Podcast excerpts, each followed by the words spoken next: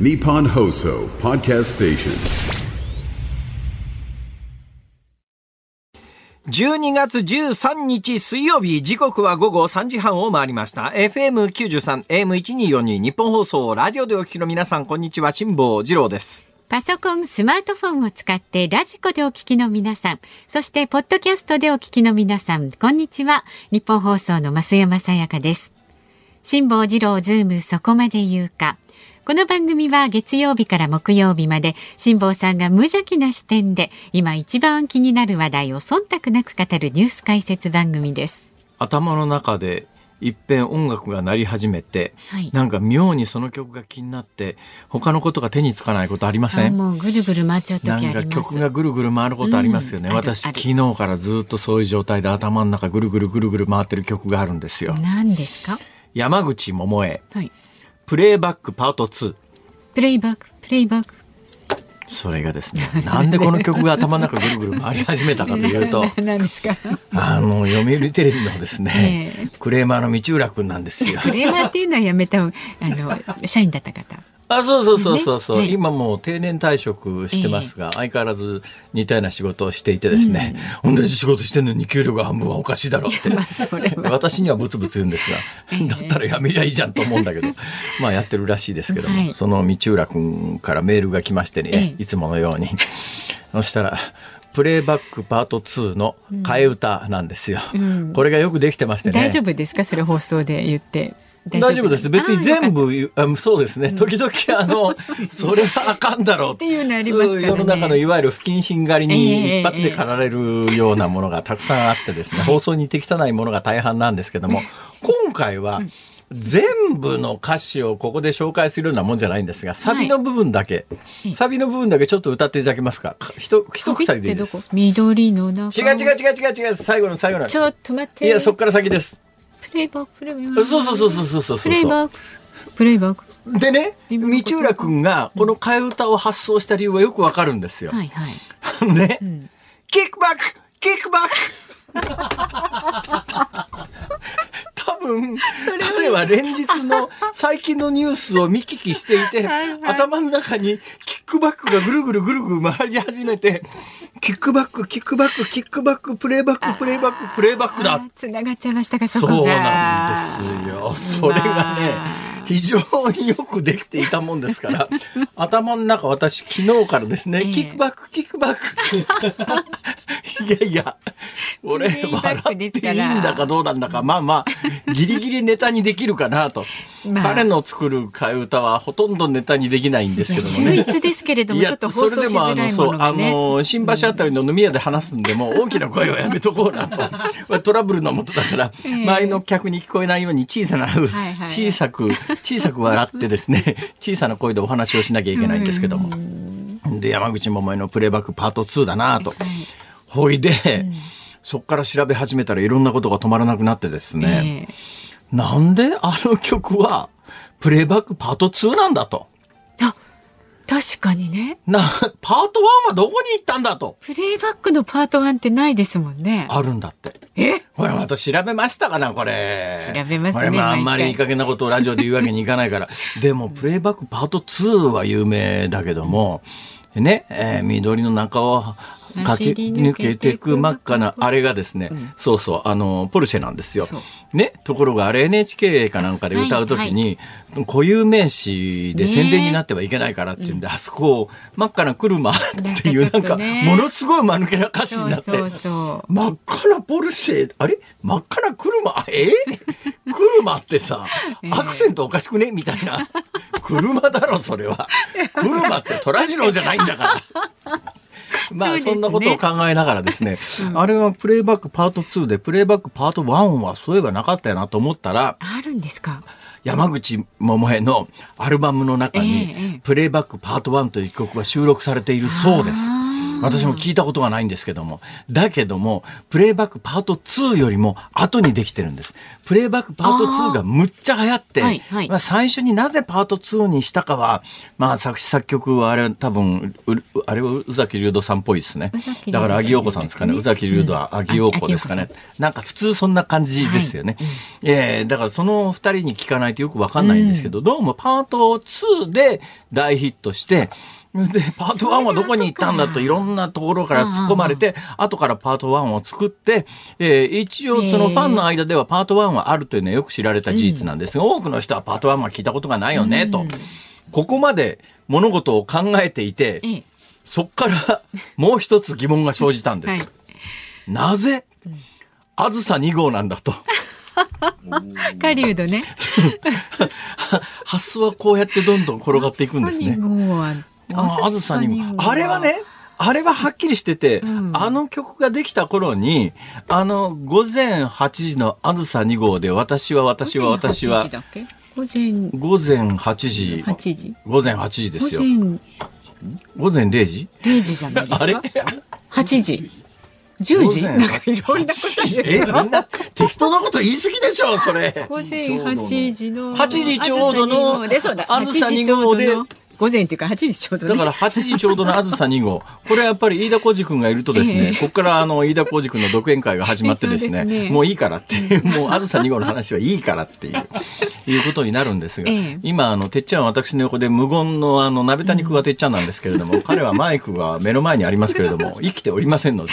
彼に喋ってもらうわけにいかないんですけどもええ、あずさ2号っていうのは確かあれが歌われた頃は、あずさ2号というのは新宿発で、えー山梨県の方に行く、長野県か山梨県か、はい。あっちの方,、はい。方に行く電車で、だから多分、なんかわかんない歌詞の全体も私よよく覚えてないんですが、多分、えーなんか朝のその西の方に行く電車に乗って、だから、彼女かな？私は私は私は私は私の私はあれは女性なのか男性なのかどっちなんですかね？どっちなんですかね？旅立つね。私のイメージは女性だったんですけどもよくわかんないですね。男性量だから男性か。まあいいや。そんなことではい。あずさ2号は、だけど後にダイヤ改正で、えーどうやら上りが偶数下りが奇数になってからあずさ2号というのは、どうもその、えーそのね、こ甲信越地方から、はい。東京の方に登ってくるやつがあずさ2号になっちゃったんでもともとの歌詞の趣旨としては、その朝の電車に乗って東京から離れるっていう趣旨なんだけれども、その後のダイヤ改正では、あれ、あずさ2号意味ねえじゃん。えイメージがでそ変わっから。先、私の疑問はですね、プレイバックパート2に戻るわけですが、あれは曲があずさ2号で、なぜあずさ1号じゃないんだと。えー、8時。もう1時間早いやつで行けよと。いやー、8時ちょうどが2号。7時ちょうどのあずさ1号だっていいじゃないか。7時ちょうどのあずさ1号おででしょところがですね、調べたら、はい当時、あずさ1号というのは存在するんだけれども、臨時列車って常に走ってるわけではないと。だから、朝一のあっち方面に行く電車は、あずさ2号が最初の電車だったらしいというところに行き着いて、ああ、いろいろ調べたらわかるよなーとい本う。当だ。みたいな話でここまで来てしまいました。実は今日はですね、えーこの直前のナイツさんとの会話の中で、なぜこのタイミングで毎年双子座流星群がやってくるかという話のあそうそう。はい。結末と、もう一つ昨日、昨日4時台に中国日本経済新聞の桃井さんに出ていただいてたんですが、冒頭5分から10分ぐらいですね、音声が切れて、繋がらなくてね。繋がらなくて、その間私、つなぎで、はい。とにかく、いつ復活するかわからないから、まあ、いつでも切れるような適当な話題でも喋ろうと思って、はい。あの、今年の夏に私、えーハワイのホテルで高額請求をされた話をしてですね、オチまでたどり着かない間に回線が復活しました。そうでした、そうでした。あれは中国当局が聞いててわざと嫌がらせをしてるんじゃないかと、これは私の勝手な思いですが。ええええということで、えー結末をお話ししていないんで、その決着もつけなきゃいけないとか、まあ今日いっぱい課題を、積み残しがいっぱいあって積み残してきたんですけれども、もう時間もなくなりましたんで、えー後日改めて、ちょっとこれラジオ聞きの方覚えといてくださいね。continued。To be はい continued でお送りしますんで、はい、よろしくしくお願いいたします。さあズームそこまで言うか、えー、この後は昨日から今日にかけてのニュースを振り返るズームフラッシュ。で4時台には今日は政治ジャーナリストの青山和弘さんをお迎えいたしまして自民党そして岸田内閣の行方について伺っていきます。それから4時台には国会からニッポン放送の小永井記者の生レポートもありますんでね今の状況を伝えてもらいます。で5時台は JVC 日本国際ボランティアセンターパレスチナ現地調査員の大沢瑞穂さんに、えー、パレスチナ現地調整員の大沢瑞穂さんにパレスチナ情勢について伺います。番組ではラジオの前のあなたからのご意見お待ちしております。辛坊さんのお話に関すること、えー、それから気になるニュースなどどんどん送ってください。メールで送ってくださる方は zoom zoom アットマーク 1242.com 番組の感想など X でも参加してください。ハッシュタグ漢字で辛坊治郎、カタカナでズーム、ハッシュタグ辛坊治郎ズームで参加してください。で今日のズームオンミュージックリクエスト、まあ、忖度リクエストとも言いますけれども今日のお題は山口百恵のプレイバックパート2が頭から頭から離れない時に聞きたい曲。え山口百恵さんのプレイバックパート2が頭から離れない時に聞きたい曲。これプレイバックパート2は除くですよね。いや別に除かないですよ。あいいんですか？はいじゃあ、だから一遍聞いたらもしかすると頭から離れるかもしれないじゃないですか。どうかな。またぐるぐる回りますから。キックバック、キックバック。よくできてんだよな、これが。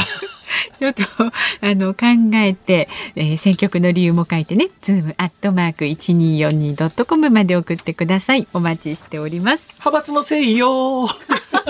キックバック、キックバック。ちょっと来られますよ。あのなんかね考えて送ってください。お待ちしております。では続いてはこの時間はガイタメドットコムプレゼンツマーケットインフォメーションです。東京株式市場日経平均株価は昨日と比べて82円65銭高い3万2926円35銭で取引を終えました。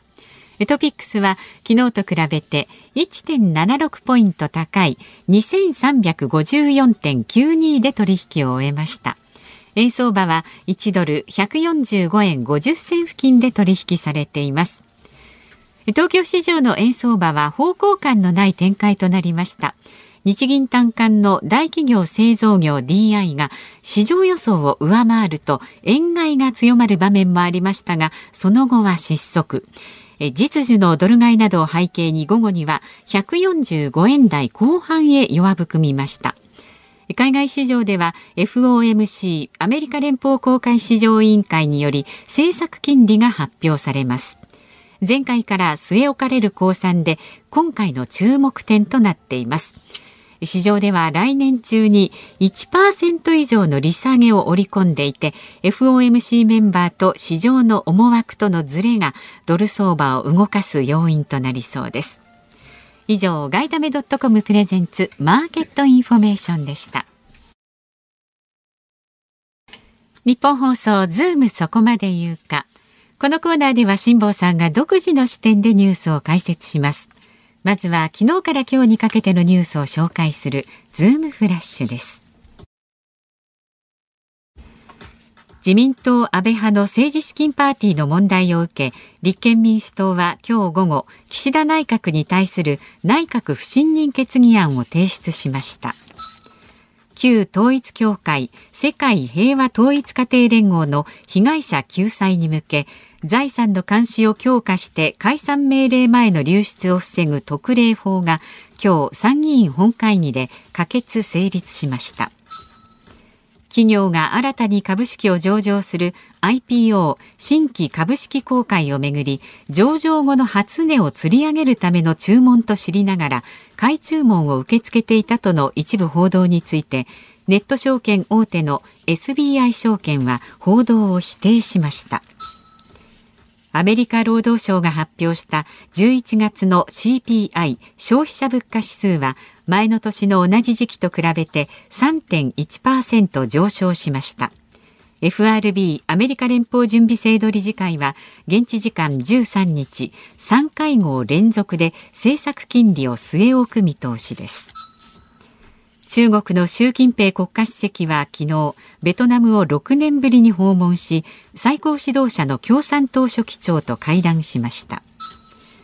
日本経済新聞によりますと政府は2024年の春にもタクシードライバー不足を補う新制度を設ける方針です。第2種運転免許を持たない一般ドライバーもタクシー会社の運行管理を条件に客を送迎できるよう規制を緩和します。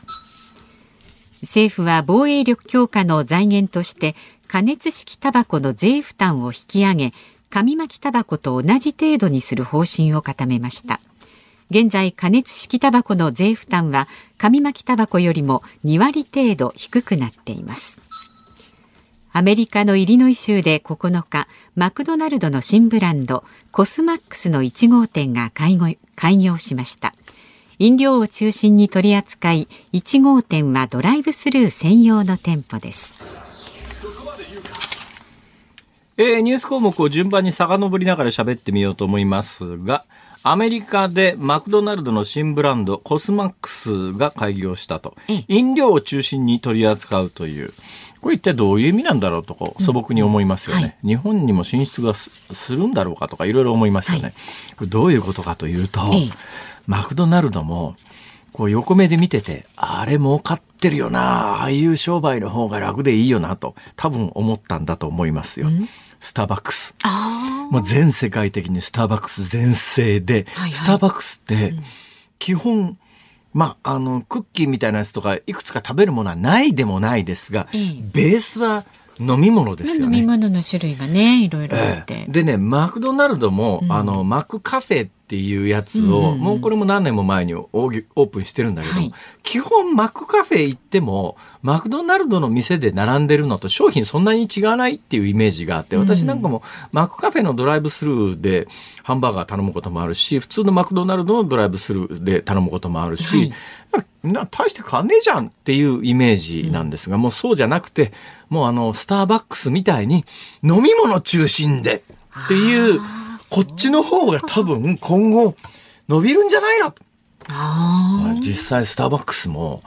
私が最初にスターバックス入ったのは1997年から8年ぐらいに、まああの、僕がほら、ニューヨークにいる時ね。また人が変わる瞬間ですね、この時、ね、僕あの、ニューヨークにいる時ね、うん、ニューヨークのあの、42丁目から44丁目ぐらいのところに、スターバックスがあったんですよ。46丁目かな。あったんですよ。でそこに行って、たっけコーヒーだな。アメリカのコーヒーって基本、あの、日本で言うと、ただで出てくる水みたいな昔はイメージだったんで、コーヒー金取るかっていう普通、昔のアメリカ人の感覚で言うとそうなんですが、うん、ところがスターバックスのコーヒーってちゃんと値段がついて、そこそこの、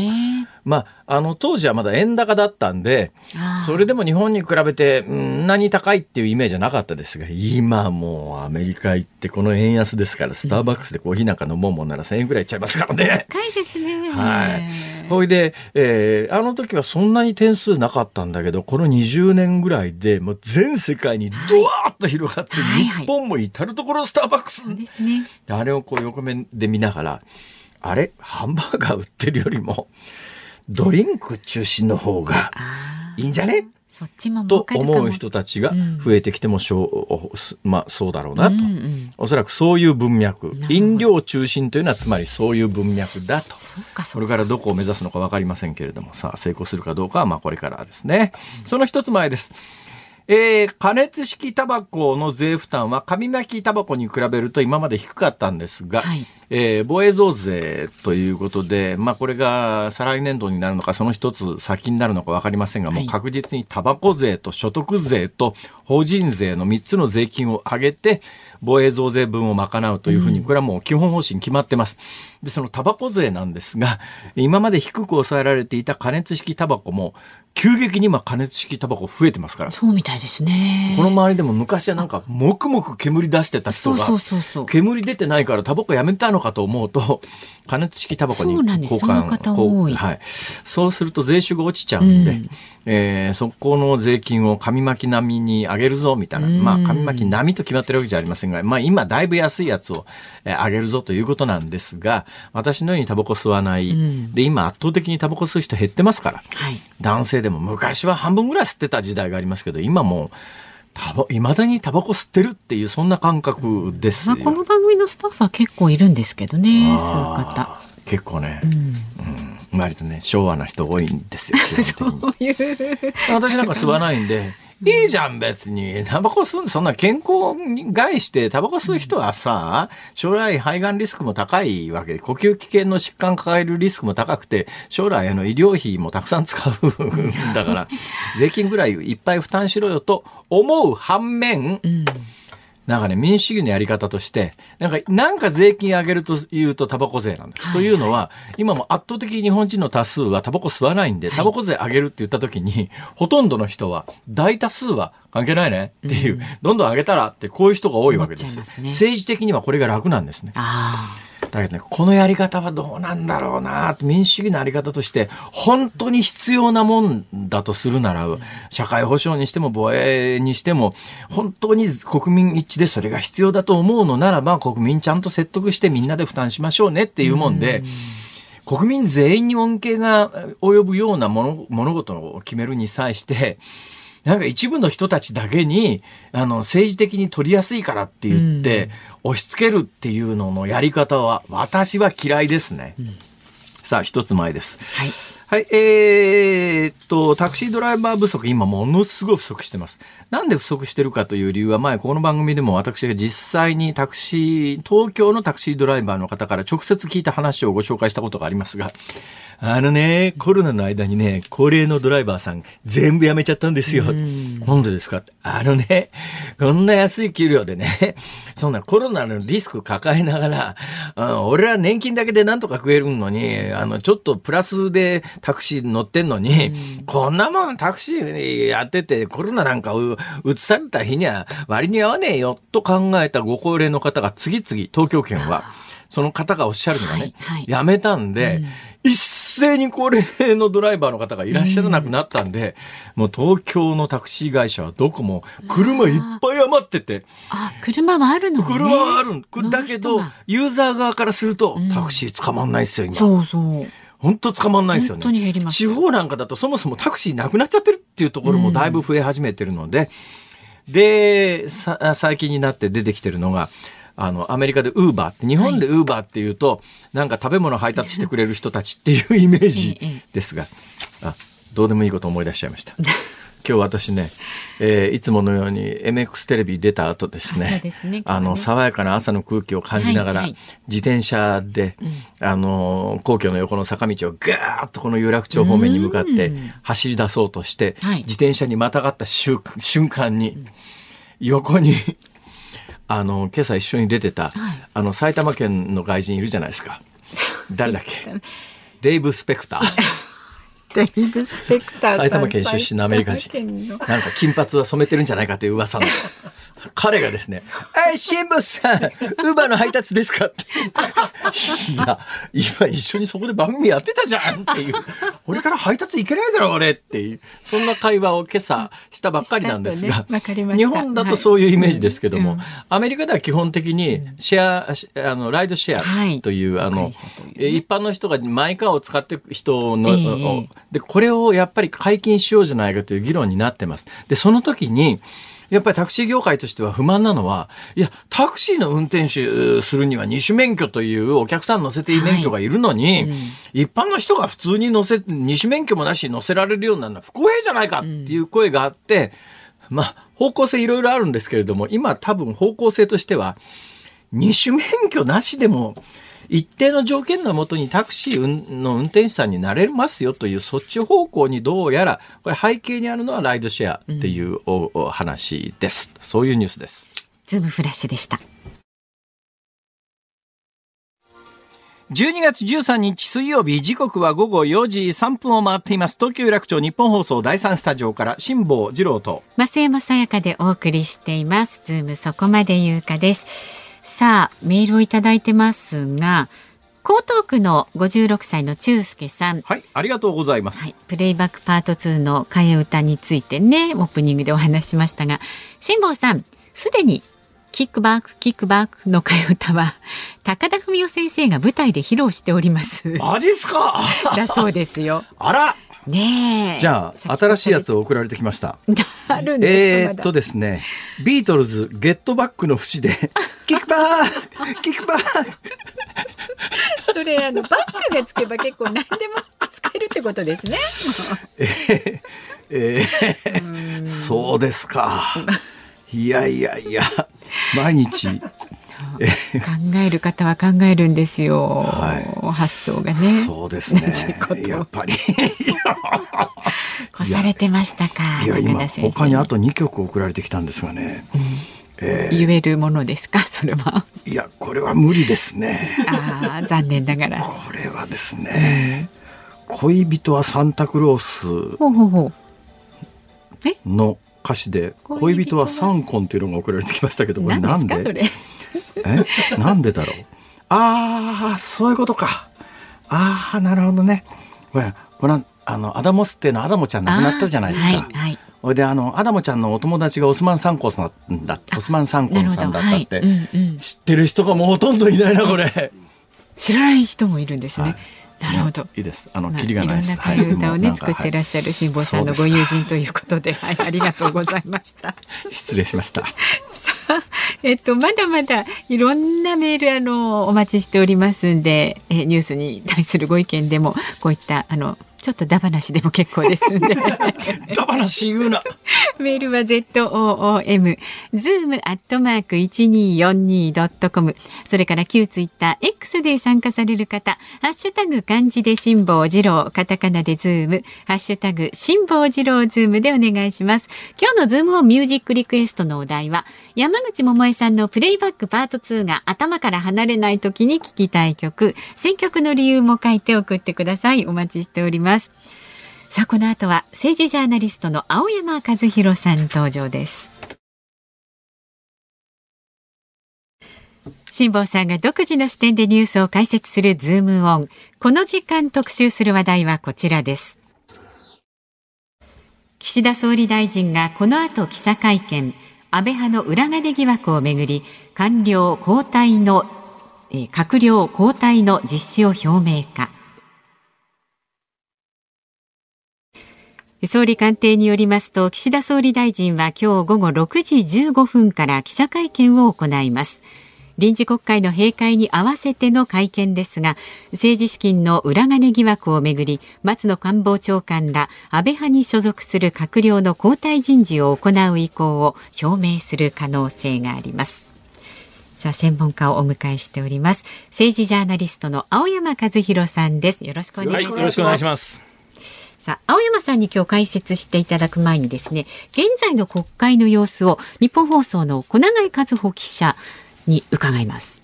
小永さん、よろしくお願いします。今日夕方6時15分から総理記者会見で、今どちらにいらっしゃるんですか？はい。イチョウの葉っぱが絶え間なく舞い落ちている国会なんですが、今私はですね、その国会内、総理官邸の1階にあります、えー、松野官房長官がいつも記者会見を行っている会見室、で、岸田総理が今日6時15分から辛坊さんおっしゃったように、会見を行う場所を見下ろせるブースの中におります。なるほど。えー、今なんか動きあります？今ですね、まさに国会の中、衆議院で岸田内閣に対する不信任決議案が提出されておりまして、で、今、えー、討論が各会派行われて、これから採決というところですね。まあ、この採決は結果の見えてる話で、はい、あの、それはまあ、なんかストーリーとして盛り上がるっていうと大変不謹慎な言い方を承知で言いますけれども、うんあの大臣、副大臣、まあ、政務官は首切らないみたいですけども、首切られた安倍派が反乱して、信任案に賛成みたいなことになると、はい、なんか昔に似たようなことがあったなって言って、そうすると可決されますから、うん、あのむっちゃ盛り上がるんですが、まあ、今のところそんな話も伝わってこず、そうですね。あの与野党の数が全然違いますから、うんまあ、粛々と否決されるという、そういうことですよね。あの立憲民主党の泉代表がその趣旨説明をした際に、ええ特に自民党と連立を組む公明党に対して、あの公明党の、まあ、池田大作氏のこう発言なども引用しながら、こう自民党と連立を組んでいいんですかと、こうあのまあ、いわゆるこう造反ですね、不信任案に賛成するようなこう呼びかけをするシーンはあったんですけれども、まあ、公明党も両院議員総会を行って、山口代表は、まあ、この行政は一国の停滞も許されないから、このおのずとこの不信任案は否決ではないかというふうにあの結束を改めてこう強調する場面もありましたね。まあ、ということで、えーまあ、あの平たく言うと結論が見えてる話そうですね。はい。えーで今日記者会見ですがどんな内容になりそうだとか何かありますか話は？まあ臨時国会が終わった後、岸田総理は、あの、国会閉会後には記者会見を行っているんですが、まあ、臨時国会の振り返りに加えて、この派閥政治資金パーティーをめぐる問題の今後の対応ですとか、あとは、あの、様々な報道がなされている人事について、まあ今まで適切なタイミングで適切な対応と述べるにとどめていましたが、今日の会見でどこまで踏み込んだ発言をするかがポイントではないかと思います。そうですね、まあ、あの先週ぐらいまでは、えー火の粉降りかかってんのは安倍派プラス二階派ぐらいだったやつが今週になってから いや岸田さんの膝元でもあったんじゃないのみたいな話になって、はい。えーそれが分かっててあの派閥の会長辞めたんじゃねえかとかいろんなことを言われ出してますけども、ええええ。どうなんですか？そんな話も出てくるんですかねそうですね、まさにこの今朝の報道で、もともと安倍派を全員、副大臣、政務官も含めて更迭するという報道があったじゃないですか、はいはい。ただそれがこう方針転換したのではないかという報道があって、ええそこについて問われたんですけども、まあ、岸田総理はちょっとこう首をかしげて、うーん、まあ、あの政治の信頼回復、政府の政策遂行の遅延を招かないために、まあ、しかるべきタイミングで適切に対応する、それ以上申し上げることはないと、まあ、しかるべきタイミングで適切に対応するっていうのはうん何も言ってないのと一緒ですからね。そうですね。まあそれだっをて、それだったら飯田浩二君だって言えますよ、それ。そうですか。飯田君が言ったって区別つかないですよね。モノマネでね。それ、え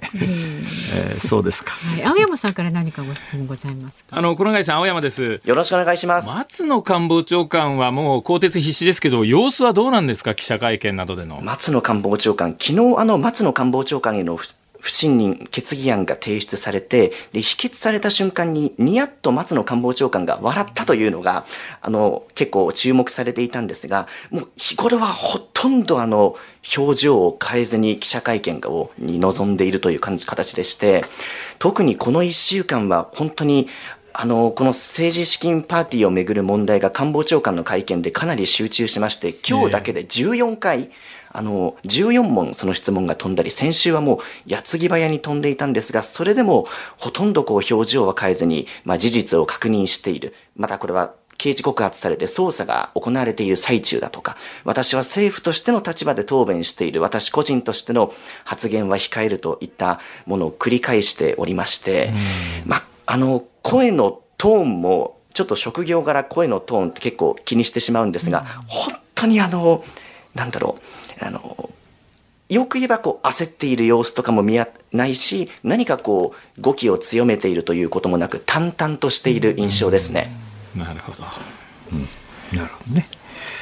はい、えー、これからまあ6時15分からの記者会見なんで、記者会見も当然引き続き取材でしょ？あ記者会見はそうですね、あの、国会のキャップが、あ畑中キャップが、はい、記者会見に取材というところになっております。はい、えーご苦労様です。はいなんか言い残したことがあれば。言い残したところ ですか？そうですね、あの、いいっすよ、無理しない。あればね、あれば。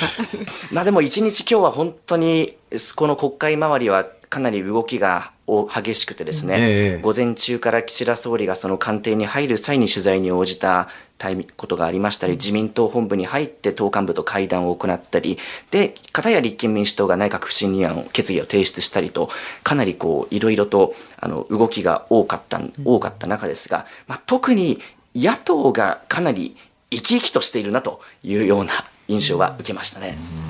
ななるほどね。わかりました。ありがとうございました。はい失礼しましたお願いします。日本放送小永井和穂記者でした。はい。というわけで、あ青山さん。はい。この騒動は一体どこに行きますかね？うん。まず、まあ、あの、明日からはですね、もう捜査が本格化するんですね。はいはいまあ、いわゆるその議員、こういったあの5人衆とかですね、ええ政権幹部にも聴取が始まります。はいはいそして、まあ、容疑がだんだん固まってくれば、もう、いわゆる強制捜査、ガサにも入るでしょう。はいはい。それで、検察は今ですね、岸田さんサイドにこういうメッセージを出してるんですね。ほうほうとにかく、えーこの安倍派の幹部はもうポストから外してくれと。ええもうこれから苛烈なですね、あの、聴取が始まるから、もう、もう仕事どころじゃなくなるからなんですね。なるほどで、外せと。それで、この5人なり、まあ、ちゃんと、あの、罪が、あの、疑われた人がちゃんとそれを早く認めれば、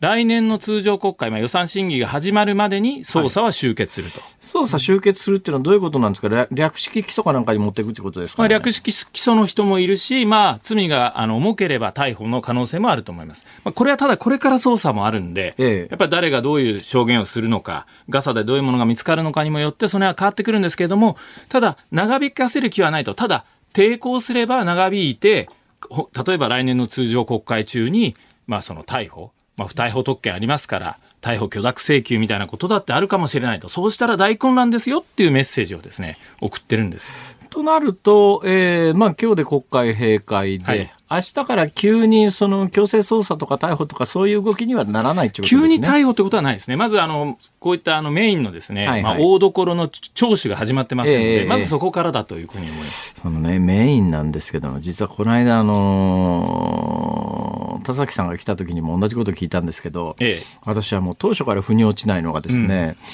去年安倍さん亡くなられた後で、はい。安倍す、安倍派どうすんだって話になった時に、ん。えーまあ会長じゃなくて集団指導体制にしようと。で、その時にまあ今あの、えー塩谷さんが座長ですが、すね。座長を除いてあと5人、はい。いわゆるその今5人衆。五人衆。だからまあ連日この人1000万兆1000万兆1000万兆数百万兆100万兆とかっていう5人はい。全員、あの金額まで新聞に実名で出てますよね。はいですね。だけど私の記憶ではあのその段階でもう一人下村博文さんっていう方があの5年前の安倍派事務総長そうですね5年前というとこの政治資金のこの報告書の罪を問うとすると遡れるそうですね。時5効年前ですよね。ね、で、はいその5年前の事務総長、下村博文さんの名前も金額も、一切、どこの新聞もメディアも一行も一言も伝えないのが、ものすごく不自然な感じがするんですけど。まずですね、この金額をやはり伝えるには、我々メディアの立場からすると、やはり特捜部側からこういうふうな証言を得てるっていう情報がないまあとなかなか書け書けない。端的に言うと、警察リーグですね。そうです。永田町の情報で書いて、それが全然この捜査情報と違っていたら、これはやっぱ名誉毀損になる可能性があるので、捜査情報であれば捜査情報を元にした、これは当然信頼に足る情報だってことでやっぱやれるわけですね。ね。昔からマスコミの報道で名誉毀損にならないうん。絶対条件みたいなやつがいくつかあるんですけども、確実なのはまあ警察の、えー正式な記者会見とかね。あの動きみたいなやつを報じるって、だそれ間違っ、後で冤罪で間違ってることもあるんですが、それがあの、かつてマスコミ報道が名誉毀損に問われたことがないのは、少なくとも信じるに足るおっていうのが、まあ、あの、なん何かっていうのが、要するに、刑法でも民民法でも、要するにそういうのがあって、で、警察発表というのは信じ、信じ、信じるに足る情報ということなんですよ、ね。結果あってても間違ってても、信じるに足る、その時信じるに足る情報であれば、例えば政権幹部がこう言ってたからこう書いたんだ、結果人事が変わっちゃったっていうのも、それはしょうがない。名誉毀損にはならないんですね。だからやはりこう、ここまで書くのはやはり特捜部、け捜査情報が出てこなきゃいけない。ただ、出てないのには何か理由があるのかなっていう憶測は、まあ永田町では飛び交っている。そうでしょうね。少なくとも私のようなど素人でも、俺なんか急に名前が一人だけ出てこなくなったのは、ええおかしくねと素朴に思ったりなんかするんですが、ここから先はまあ言うや、まさに今の文脈でいうところの、憶測で個人の推測になりますから、もうこれ以上言いませんけれども、もう、あと、もしかすると、安倍派で名前がああ上がっててもおかしくないのに一切出てこないとすると、まあ、大幹部であるところの、もう国会議員はお辞めになったのかな、森さん。ええ森さんですね森さん。それとあともう一方はもうあの個人になられてるということもありますけど、やっぱ安倍晋三さんは、はいおそらくいろんなことを知る立場にあったんではなかろうか。そうですね。やはり会長であった、まあ、細田さん、まあ、お亡くなりになってます。安倍さん、はいはいはいはい町村さん、そして森さんですよね。ええ森さんはご存命ですけれども、そうか、森さん、今の名前で言うと森さんだけが、その通りなんですよ。みんなもうお亡くなりになって。ただ森さんはですね、やはり、いろいろこう関わってたんじゃないかという噂はいろいろ出ている中で、去年のいわゆる5人衆に至るいきさつでも会長になりたいっていう人がお金持ってったけど拒否したみたいな週刊誌報道もあったぐらいですからね。はい、そうですね。そうすると、当然、青山さんなんかはアプローチをされるわけですか？森さんにですか、はい。ところがですね今森さんはですねちょっとそのまあ体調も悪いということで、ええ。ちょっとこう今老人ホームというか特別養護施設に入られたようでちょっと連絡がつかない状況に事務所行ってもいないあ事務所なんかといないです。なんかね急にこう隠居されちゃったんですね。えいつ頃？えっと、いや、本当に最近です。あの、北国新聞っていうね、地元石川県の新聞社にもずっと定期的に連載してたんですけど、それも急に辞めるってことが宣言されて、で、これもまあ、どんな偶然かわからないんですけれども、今は完全に姿を消してしまった。まあ、言っても、超のつくご高齢になっちゃってる。そうですね。しかも骨折もされたのは事実なんです、最近。えそういうこともあるんでしょうけれども、まあ、ちょっとこのタイミングで急に出なくなったなと。となると、あれですね、あの、今週の週刊誌なんかの目の付けどころとすると、今、えあの、言った人たちぐらいですかね。まあそのあたりが名前が出てくると思います。ただ森さんは一方でですね、ええある幹部にはやっぱり電話で、もうここはあの、萩生田で乗り越えろとかですね、いろんない電話は一方的にはしてくるっていう 話も自民党幹部などからあってですね、はいなんだか消えたんだか消えてねえんだかみたいなところもあるんですよね。なんだかきな臭いっすね、その辺ね。ですね。いや、もうこれ、それはもう安倍派にとってはですね、もう存亡の危機ですから、まあ森さんも気が気じゃないのもそうだし、ただ、ちょっと自分のことも気になるのかなっていうところかと思います。だけど、今回ね、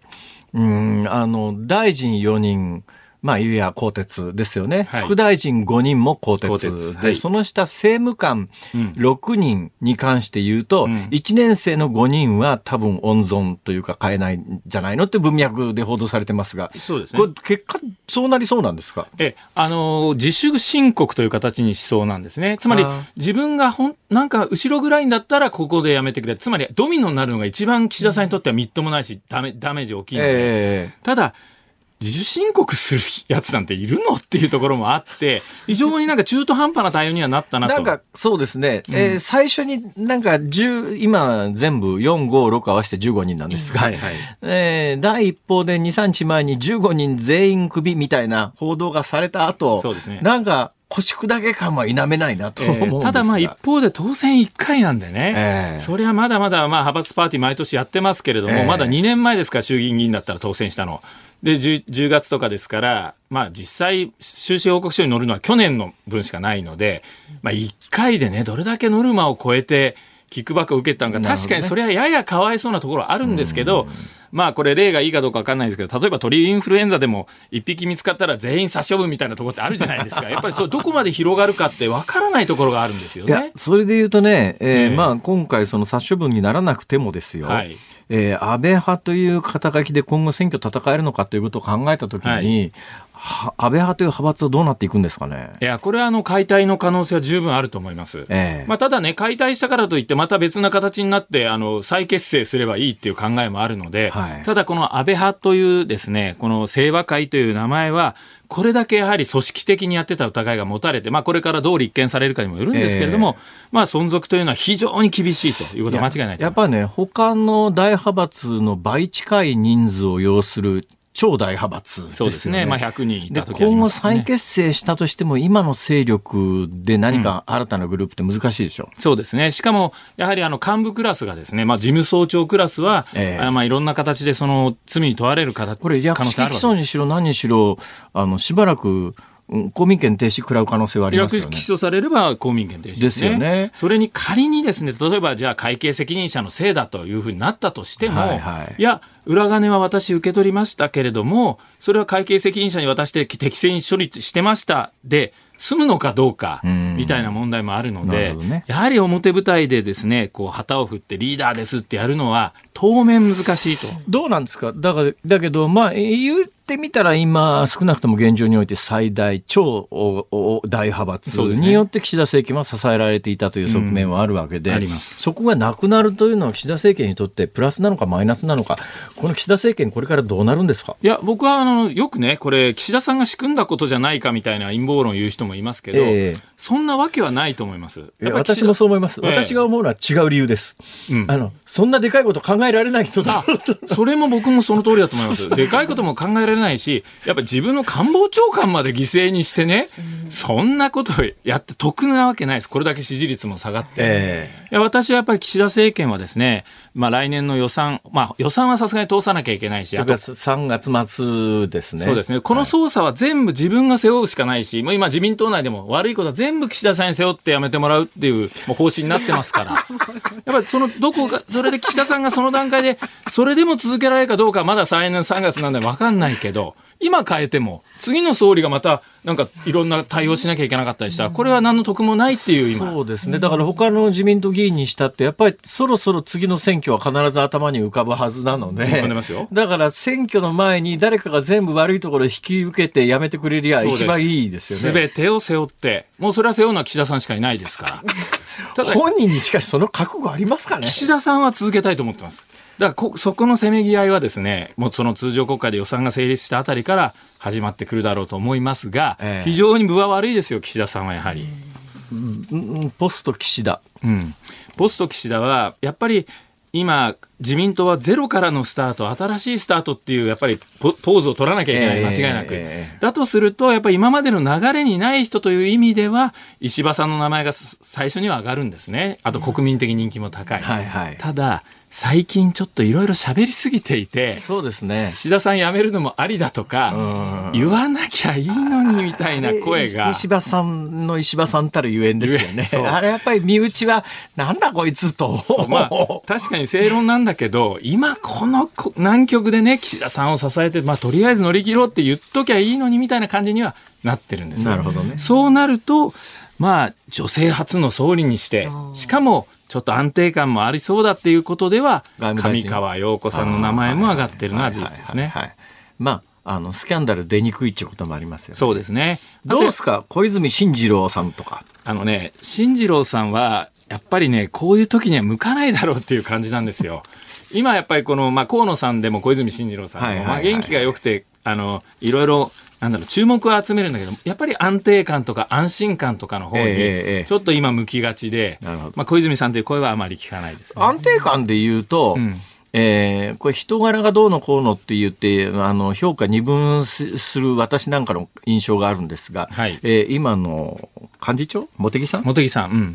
茂木さんは、あの、いわゆるポジションとしてはナンバー2なんでね、ええ。緊急で岸田さんが辞めた時は、それは、あの、幹事長っていうのは、ある意味、お情動でもあるんですよ。はい。ただ、まあ、選挙もしなきゃいけないだろうし。確かに茂木さんで選挙で勝てるかっていうと、イメージないですね。ないでしょ、うんそれに、やっぱり自民党がゼロから新しいスタートです。生まれ変わりましたっていうタイプとしては、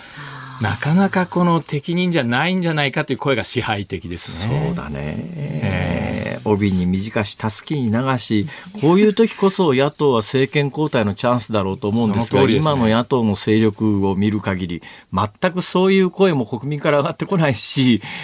本人たちも特に今すぐ政権やるという覚悟もなさそうだし。いや、まあ、ただね、もちろんチャンスだ。ここはやっぱり国民のね、この政治不信をどうか受け皿になりたいという思いはあるんですが、えやっぱり立憲の泉代表はどうもこう立ちすくんでる様子なんですよね。私もたまに話しますけれども、ええこれといったこうアクションを見せようとしないし、やっぱりあと維新の会がですね、この補正予算に賛成した、政府与党自公が提出した。やはりこれは、まあ、要は人質に万博予算が取られてたっていうのはあるにせよ、ええやっぱり政府の経済政策を支持したわけですから、なるほどここは分かりにくい。やっぱりこういう状況がですね、今の政治の閉塞感を倍増させてると。まあ、維新、まあ言っても、まあ、関西のローカル政党ですから、全国的な勢力を見たときに、えーすぐに単独で政権取れるはずもなく、は難しいですね。ただ、まあ、立憲維新がじゃあどうやって組んでね、まあ、その連立政権を樹立してでも政権交代みたいな、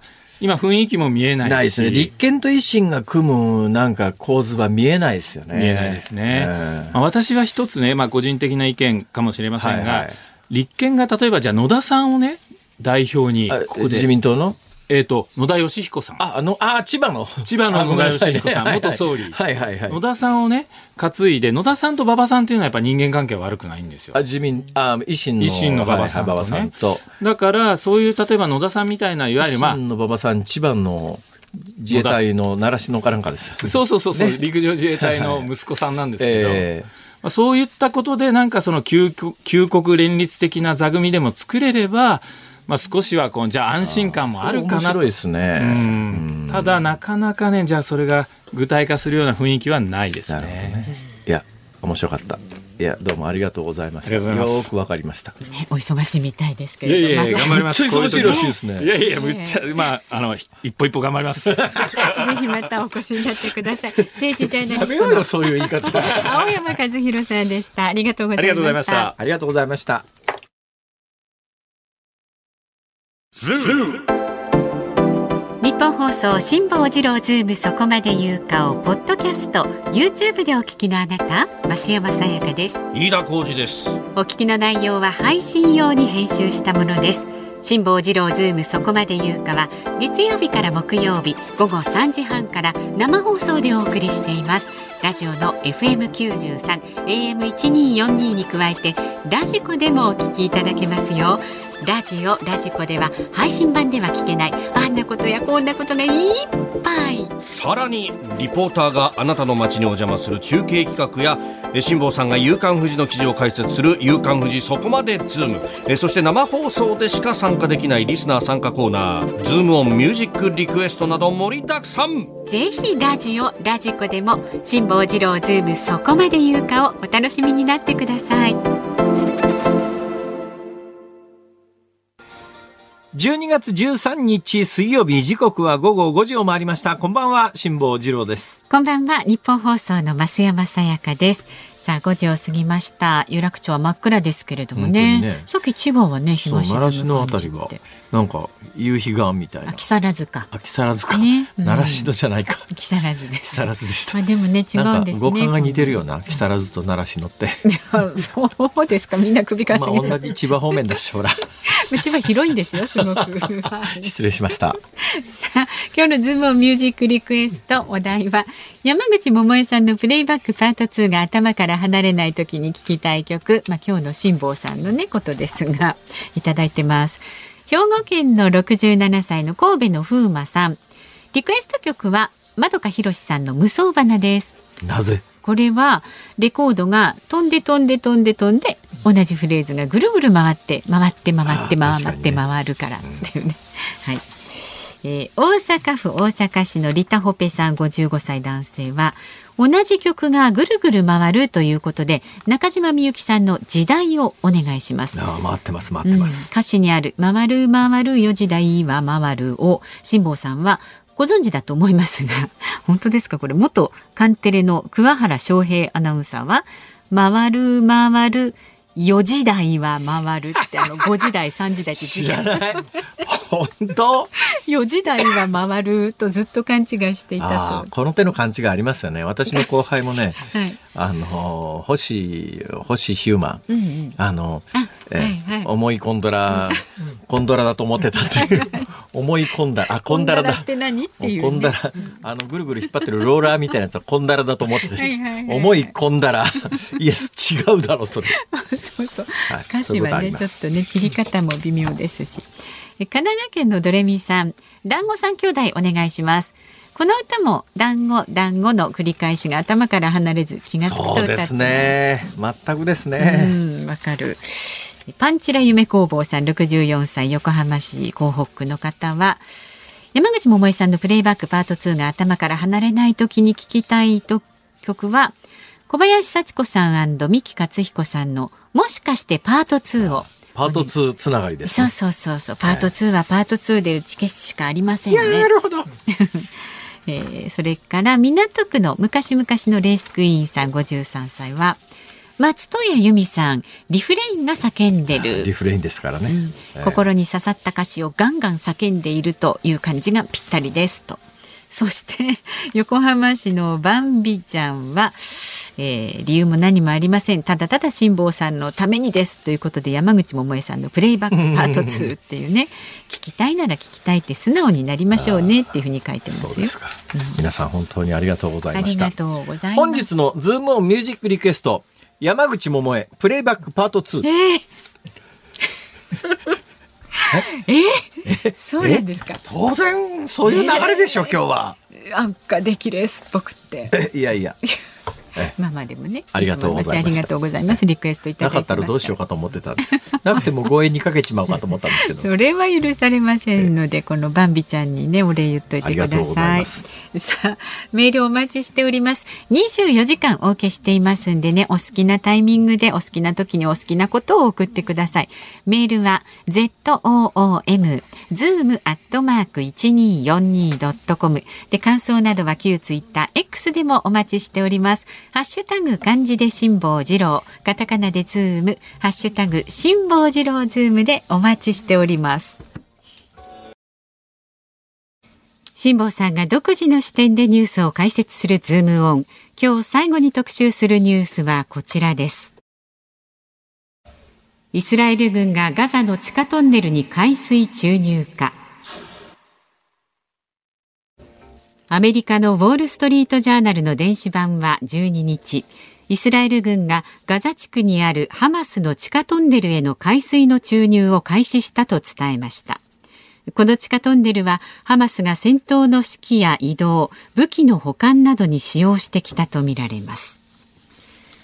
さあではこの時間はここで JVC 日本国際ボランティアセンターのパレスチナ現地調整員でエルサレムに駐在されている大沢瑞穂さんとつながっています。お忙しい中すいません。よろしくお願いします。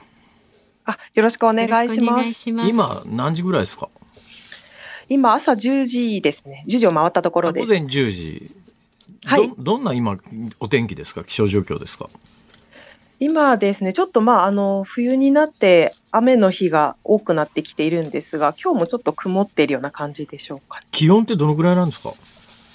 気温、今年すごい暖かいんですけど、いつもはもっと寒くなってるんですが、だいたい15度くらいはまだあるんじゃないかなと思います。す。これから冬になるとどんな気候状況ですか？えっと、もっとおそらく雨が増えてですね、結構あの、なんていうんですかね、あの、暴風まではいかないんですけど、結構強めのこう風と雨が、えーあの、の日が多くなったりとか、あと気温も結構10度切ってきたりなんかもします。そうなると今あの大沢さんいらっしゃるのはエルサレムですか？はい、そうです。えーガザもじゃあこれから先なかなかあの家を失った皆さんってその気温だと大変ですね。そうですね。あの、今の気温ですら結構もうみんな、あの、木とかそういう燃やせるものをとにかく集めて、こう火を、あの、火の周りに集まっていたりとか、あの、え特に空爆で家が破壊された人たちなんかはもう服とかも持ち出すような、あの、時間もなかったので、寝てる時に空爆されたりとかするのえで、はいはい本。当に今、あの、冬に向けての、あの、なんていうんですかね、寒さ対策というか、そういうものが非常に必要な状況になっています。今まああのエルサレムにいらっしゃるわけですけれどもエルサレムを含めてイスラエルの治安状況というんですかね毎日どんな感じですか？えっと、今ですね、結構エルサレム不気味なぐらい静かで、えっと、それはですね、えっと、もともとそのイスラエル側っていうのはテロ対策法みたいなのがあって、行政拘禁といって、そのテロを起こす可能性があると判断したらもう逮捕していいって、予防的に逮捕していいってことになってるんですけど、それが今回10月7日以降、その SNS とかもかなり厳しく取り締まられていて、で、例えばこう、ガザとかハマスとかパレスチナとかについて、こう、称賛するだとか、なんかこう、共感を示すすような投稿とか、あとそれをシェアするとか、なんかそういうことをすると、結構逮捕されている人が増えているんですね。なので、あの、まあ、友人とかも本当に、あの、何もできない。その自分たち、その物理的にそのそもそもガザに行くこともできないし、支援することも難しい上、そのいつもだったらこういう空爆があると、そのみんな結構やっぱり連帯を示すような投稿とかをすごいたくさんの人たちがするんですけど、ええまあそれすらも今はできないっていうふうに言っています。なるほど。まあ今いらっしゃるエルサレムというのは、あの、キリスト教、ユダヤ教、イスラム教、それぞれの聖地で、すぐ東側はいわゆるヨルダン川西岸というところに隣接してますよね。そこから、はいそそうですねの、まあ、あの、ガザ地区よりは実はヨルダン川西岸の方が面積広い、要するにパレスチナの難民の皆さんが暮らすところですが、そのあたりの雰囲気というか治安状況とか、どんな感じですか、今。えっと、そうですね。えっと、東エルサレムはさっき静かだという話をしたんですけど、えええっと、西岸地区はもっと今ひどいことになっていまして、はい。この10月7日以前からずっとその、例えばい、あの、先ほど言った行政拘禁みたいなものがすごく続いていたりだとか、あと暴力ですね、が、あの、例えばイスラエル軍だとか、イスラエル警察、もしくは、えっと、入植者といって、今、あの、イスラエル側っていうのはパレスチナとされている土地もどんどんこう自分たちのあの土地に取り込んでいって、入植活動っていうんですが、その、そこに住む人たちを入植者と呼ぶんですけど、そういう人たちの、なんていうか、こう、ちょっと音声が途切れてしまいましたおね。大丈夫ですか？もしもーし。もしもーし。ちょっと音声が途切れております。そうですね、また音声が途切れておりますます。音声が途切れて、はいこれも昨日もあの、うん昨日冒頭から音音声がずっと途切れたままでしたけれども、ね今日は多分全然事情は違うと思うんですけども、はい、ええええ回線事情はやっぱり海外は日本ほど安定してませんので、そうですね。えーただあの回線つながってもあと数分間ですが、もうせっかくですから、えー少しでもね、ちょっとお話を、現地の情報を聞きたい現地のですね。状況を伺いたいんですが、はい。突然切れてしまいまして失礼をいたしました、今回線をスタッフが必死になって回復作業をしておりますので、はい。えーまあ残り時間もあんまりないですが間もなくつながると思いますので、ちょっと、えーお待ちをいただければと思いますが、はい。えーなかなかこのタイミングで昨日の話の続きはできないもんですからそう そうですはい、ね。昨日の話の続きはまた後日改めてお届けするということで今、はい。えーエルサレムというイスラエルのまあそうですねイスラエルの真ん中ぐらいっていうえ印象ですかね地理的にはね。あのいわゆるパレスチナ難民の皆さんが暮らす場所っていうのははい2箇所ありましてね、あ、はい、すいません。え回線復活しました。はいああ、よかったよかった。あと、ごめんなさい。あと、すいませんあの、時間が1分半ほどしかなくなっちゃったんですけれども、もうとにかく、ああの、大沢さんおっしゃりたいことをどうぞ。あ、はい、すいません。ありがとうございます。えっとですね、えっと、私たちも発信活動なんかしているんですけれども、ぜひ、あの、皆さん、あの、知って広めるということも、パレスチナの人たちにとっては、この外でそういうことが起こるっていうこと自体が、あの、すごく助けになることです。で、あの、彼らが求めていることなので、ぜひ、あの、こういう発信などを、あの、見ていただけたらと思うのと、あと今、世界中で何百万人、何千万人っていう人たちが停戦を呼びかけて、こう、署名活動だったり、デモ活動なんかを行っています。で、あの、自分一人でやってもと思うこともあると思うんですけれども、やっぱりその、たくさんの人が集まって、こう、同じ声を上げることで、各国の政府も動き始めていますし、私たちも日本政府に働きかけをしているので、ぜひその一声になっていただけたらと思います。であと、もしくは、あの、何か直接したいということ、あの、方がいらっしゃいましたら、あの、私たちだけではなくて、いろんな団体が、あの、支援活動などもしていますので、まあ、寄付という形で、あの、ご協力でき、あの、していただくこともできますので、まあ、自分の生活の中でできることをぜひ、あの、一緒にやっていただけたらと思います。大沢さん、今、毎日、エルサレムで何してらっしゃるんですか？えっと、エルサレムでも通常業務とかもあるんですけれども、私私たちも今、緊急支援に向けて動いてまして、そのパートナー団体、ガザのパートナー団体とのあの調整だったりとか、ええあとはまあいろんなこういうあの発信の機会をいただいているので、まあ、いろんなところでこうあの現地の話をさせていただいたりとか、そういったことを行っています。そうですね。今、あの、海外と渡航情報が、あの、イスラエル全土が一番や、い緩いところでも2になってますから、私もなかなか今入れないでいるんで、そういう現地にいらっしゃる方の話は貴重ですから、ありがとうございました。はい。すいません、ありがとうございました。はどうもありがとうございました。この時間はえ日本国際ボランティアセンターパレスチナ現地調整員の大沢瑞穂さんに伺いました。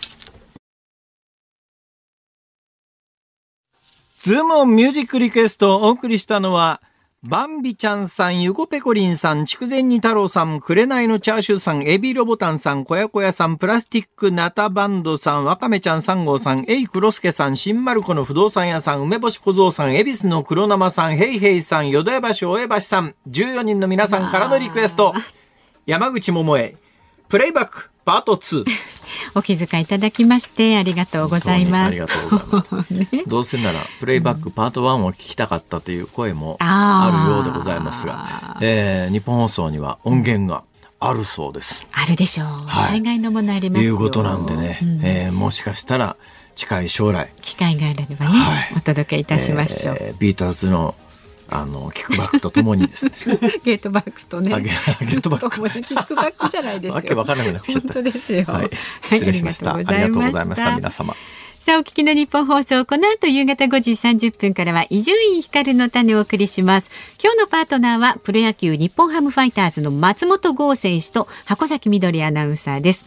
で、6時からは、鶴光師匠、お美和子様の鶴光の噂のゴールデンリクエスト。ああゴージャスの2階建てになってますねそうですよ。で、しかもゲストは、辛坊さんがリンゴを横取りした松本明子横さんで取りしたっす。て言わないでくださいよそして、今日も差し入れはリンゴですかねどうでしょうか。明日の朝6時からの飯田浩二の OK 工事アップ激論ダブルコメンテーターウィークで、明日はジャーナリストの峯村健司さんと軍事評論家の小泉悠さんです。で、このズームそこまで言うか3時半から木曜日ですから、飯田浩司アナウンサーの登場になります。楽しみですね国会閉会して一体総理は何を語るのか偽総理も ね。はい。辛坊治郎ズームそこまで言うかここまでのお相手は辛坊治郎と明増山さやかでした。日も聞いてちょうだい